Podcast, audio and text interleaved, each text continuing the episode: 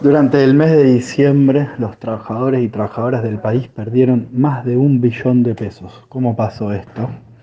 Básicamente, lo que pasó es que los salarios no se actualizaron al ritmo de la inflación. En diciembre tuvimos 25,5 puntos de inflación, que fue la inflación más alta de los últimos 30 años.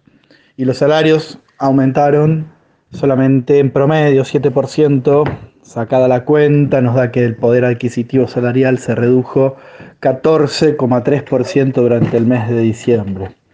¿Cuánta plata hubiera sido la necesaria para sostener los salarios al ritmo de la inflación? Un más de 1,2 billones de pesos.